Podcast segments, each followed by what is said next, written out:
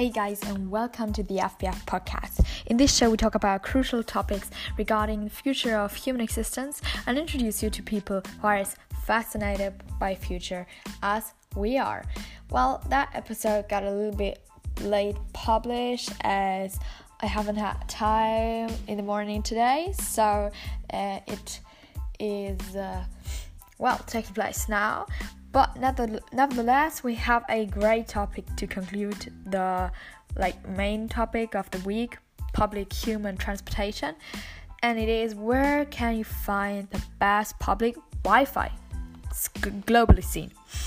So Wi-Fi plays a big role when it comes to traveling in 2019. Whether you drive by a train or a bus, the customer expects to have well access to the internet. However, this is not always the case seen globally, but because of its importance, I'm going to talk about the public Wi Fi connection possibilities today in order to conclude our topic of public human transportation.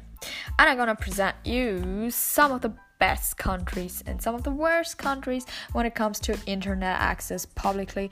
You know, after all of that, I'll uh, shortly explain the main reasons for the bad access in so many public means of transport.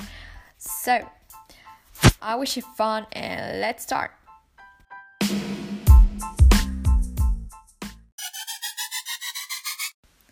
Just as each country has its own economic policy, each one's a relationship with technology also affects how it stands in comparison to neighboring nations.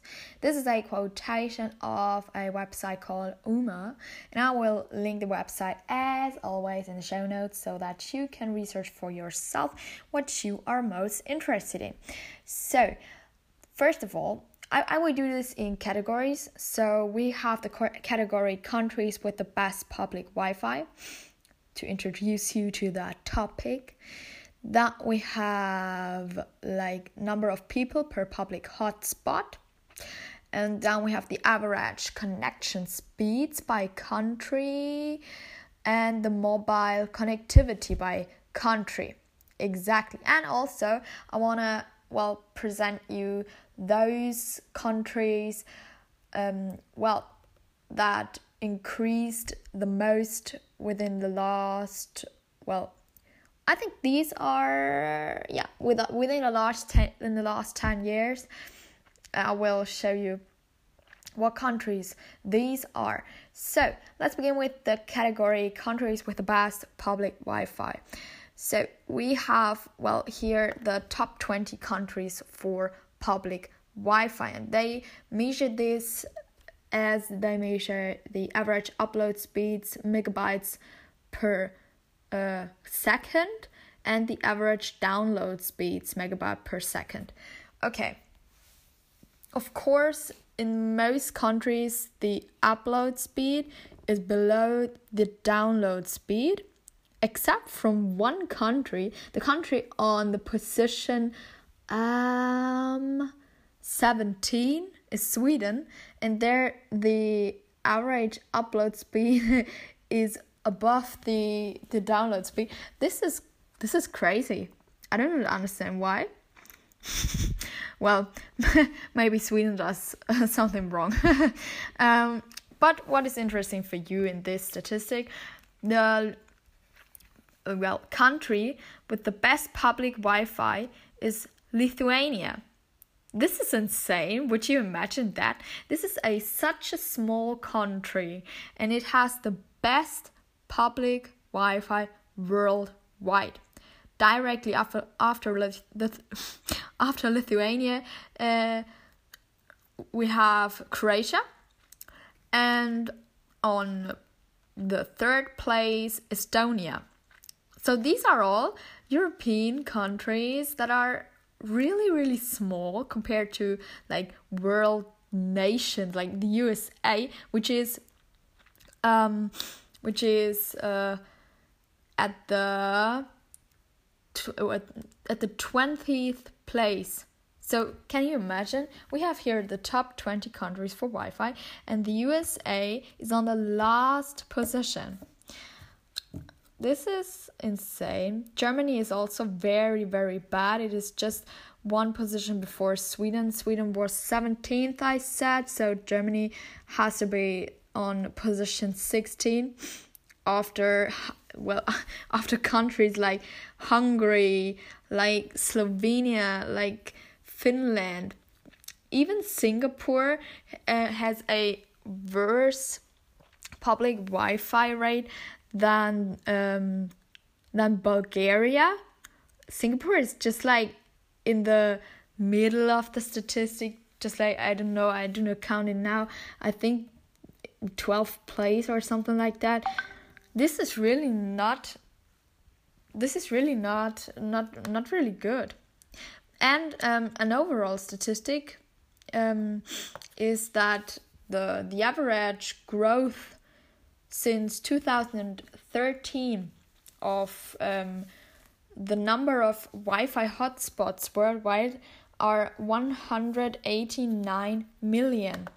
This is also insane. We have increased the number of hot wi- public Wi-Fi hotspots by almost 1000%. This is crazy.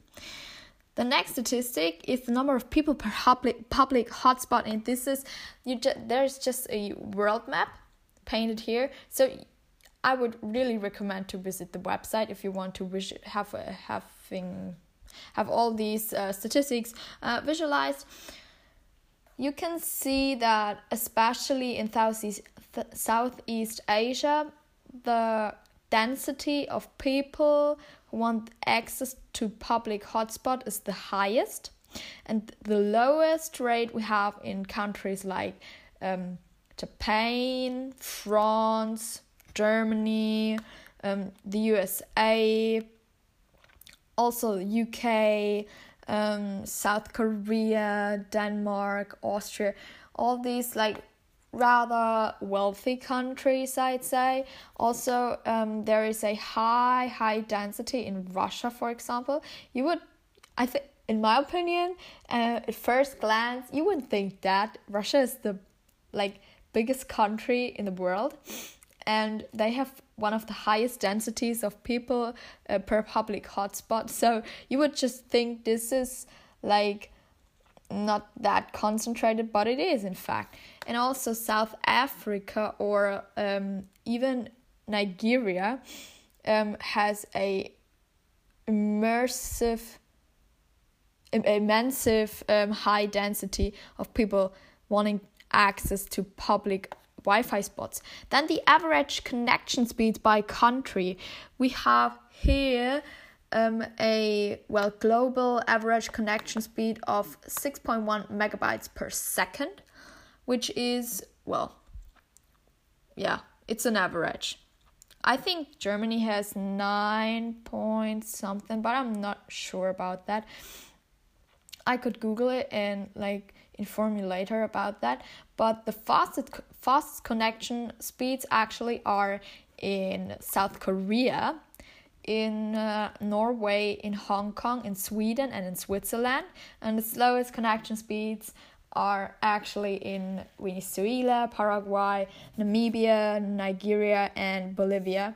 This is not that surprising, even though I I find it very interesting that um, South Korea has well the fastest connection speed. This is something I haven't expected. Actually, the internet speed in South in South Korea is nearly double that of the United States read that or listen to that twice. Um, then the mobile connectivity by country.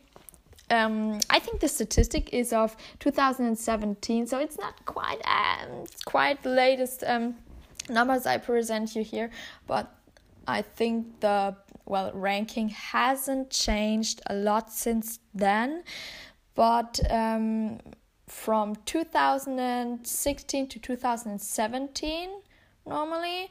The mobile connectivity by country has increased by 55% since last year. So, seen globally, so not the mobile connectivity globally seen. And also, here we have the fastest connection um, in the United King- Kingdom, in Belgium, Cyprus, in Switzerland, and surprise, on fifth position Germany. and the slowest uh, connection speeds in Panama, Argentina, Ecuador, Vietnam, and again Venezuela.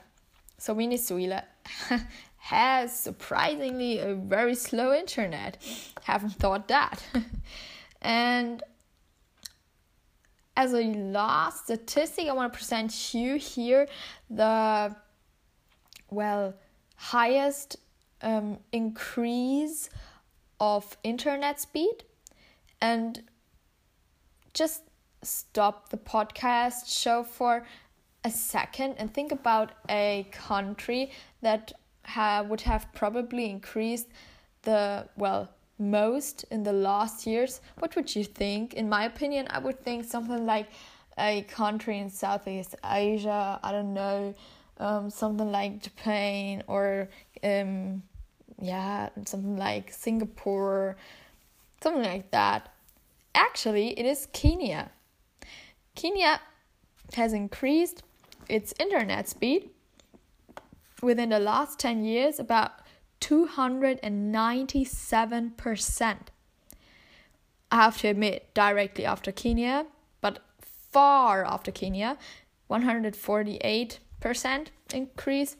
Um, there is Indonesia. So I haven't been that wrong with the Southeast Asia uh, guess. After that, but after that, we jump back to um, to Africa. Third place, Egypt, followed by Qatar, Iran, um, South Africa, Thailand, Vietnam, Morocco, and Saudi Arabia. Yes, so these were main statistics that I found to be interesting. And just as I've already mentioned, you can just look them up on the link I've put in the show notes.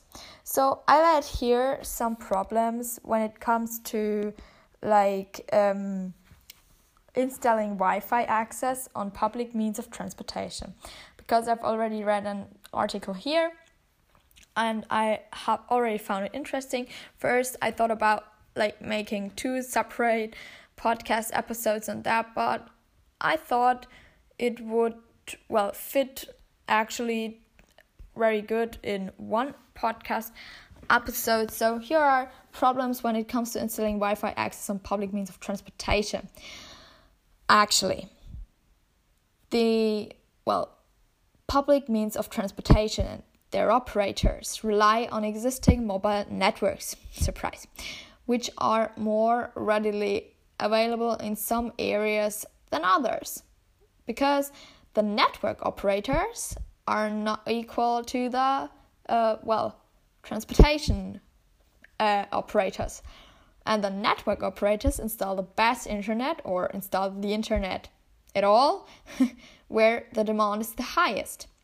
And the demand is not really very high when you look at well more rural parts of the route of a train. So you would just like go by train in Germany and you would pass I don't know how many areas of well which you would think there is no life.